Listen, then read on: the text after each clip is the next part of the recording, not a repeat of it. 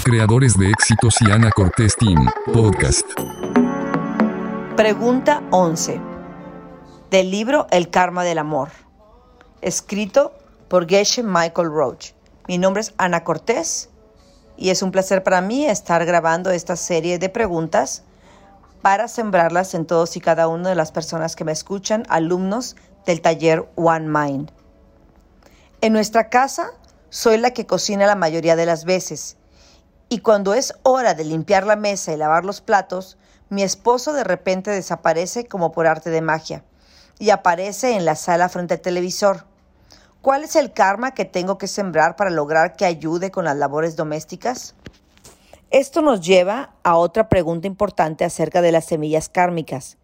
Cuando mi lama me desafió pidiéndome que me fuera a Nueva York a fundar una empresa exitosa para comprobar que, comprendía cómo funcionaban las semillas, primero fui en búsqueda de un consejo de uno de los monjes más viejos del monasterio tibetano, al otro lado del mundo.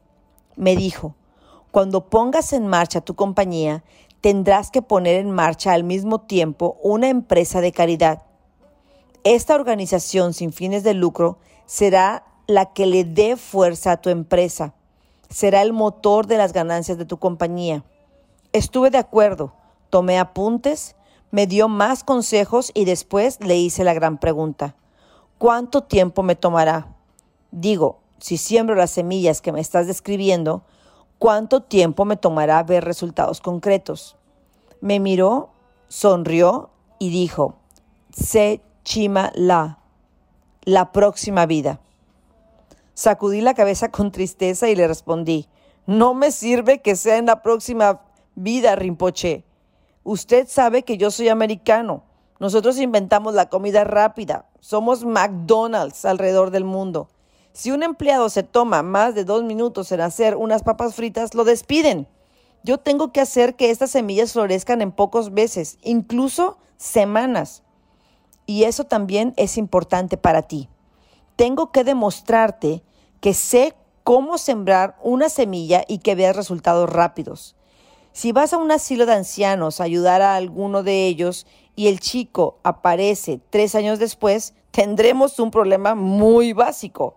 Si toma mucho tiempo, no sabrás con seguridad que tu ida al asilo fue lo que causó que llegara el chico de tu vida, por lo que no creerás en este sistema y no te ayudará en el resto de los asuntos de tu vida lo que nos trae de vuelta con tu esposo, que desaparece a la hora de lavar los platos. No es suficiente sembrar las semillas porque si no las siembras en el lugar adecuado, no van a crecer adecuadamente. Todos conocemos a personas que son generosas y que ayudan a otras personas, pero mientras más dan, más parecen estar en la bancarrota. En muchos casos, las semillas que están sembrando parecen ser las semillas adecuadas, pero las están sembrando en el lugar incorrecto. La semilla kármica para hacer que tu esposo ayude en la casa es concentrarte por unas semanas en ser de gran ayuda para otros, una ayuda muy consciente.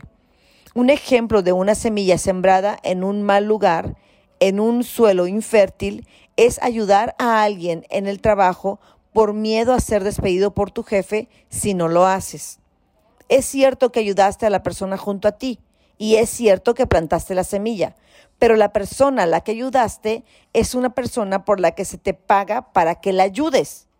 Es mejor si, si escoges un objeto kármico poderoso, suelo fértil, para que la semilla crezca con rapidez. Los antiguos tibetanos dicen que hay tres lugares muy fértiles y te los voy a explicar. El primero de ellos es cualquiera que esté en medio de una gran emergencia, especialmente si tú eres la única persona que los puede ayudar en ese momento. Puede ser alguien en la calle que se cayó y tú eres la persona más cercana que lo puede ayudar, o un amigo que perderá su departamento si no consigue los 100 dólares que le faltan para pagar la renta de esta noche o refugiados en algún lugar del otro lado del mundo que necesitan comida en ese instante. La segunda tierra fértil para tu semilla es alguien que te ha ayudado en el pasado. Si te pregunto, ¿quién te ha ayudado más en tu vida? No te tomará mucho tiempo visualizar a tu madre. Sin importar el tipo de relación que tengas con ella ahora, por el simple hecho de que te enseñó a caminar, a hablar, a vestirte, a cómo comportarte en el mundo. Incluso en estos tiempos modernos, ella pudo elegir entre tenerte o no tenerte y escogió arriesgar su vida para darte la ayuda. Casi lo mismo aplica para tu padre.